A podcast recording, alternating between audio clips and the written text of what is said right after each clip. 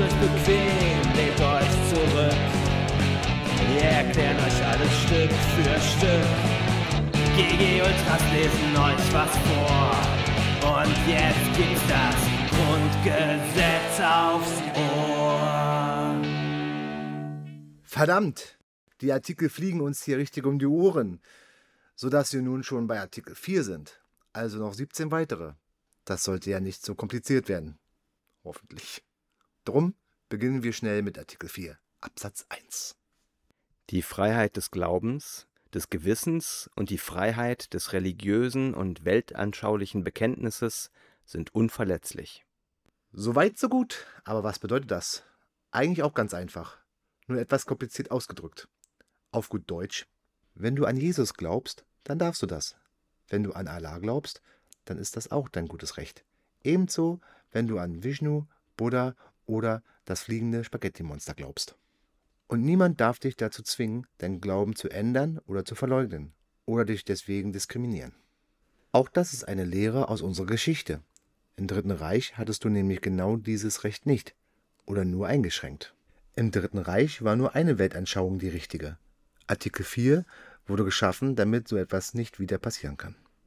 Was aber nun leider auch heißt, dass wir ertragen müssen, wenn uns jemand erzählen will, dass die Erde eine Scheibe oder Sterni das beste Bier ist. Solange seine Weltanschauung nicht mit deutschem Recht kollidiert, darf er seinen Glauben frei ausleben. Wir dürfen ihn aber ein Physikbuch in die Hand drücken, um ihn vom Gegenteil zu überzeugen, was die Scheibe betrifft. Nun aber ganz schnell zu Absatz 2. Die ungestörte Religionsausübung wird gewährleistet.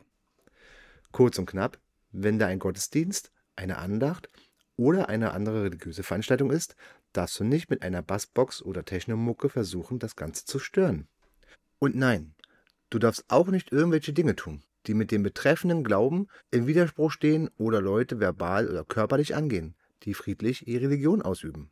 Jetzt kommt ein Absatz, der besonders wichtig und richtig ist, weil eben jeder eine andere Weltanschauung hat.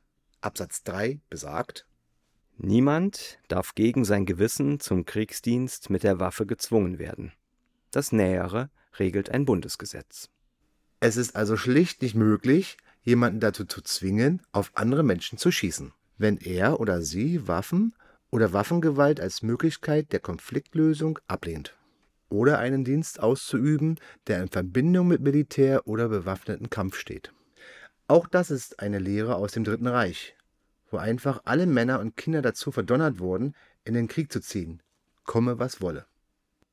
Verdammt war das ein schneller Artikel. Aber im Grunde war er auch ziemlich eindeutig formuliert, oder? Gut, Leute, das war's mit Artikel 4. Der Artikel ist nun leider vorbei.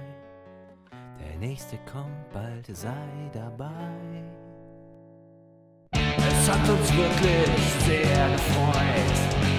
GG Ultras machen Schluss für heute. Beim nächsten Mal wird's wieder schön, wenn wir uns unser Grundgesetz ansehen.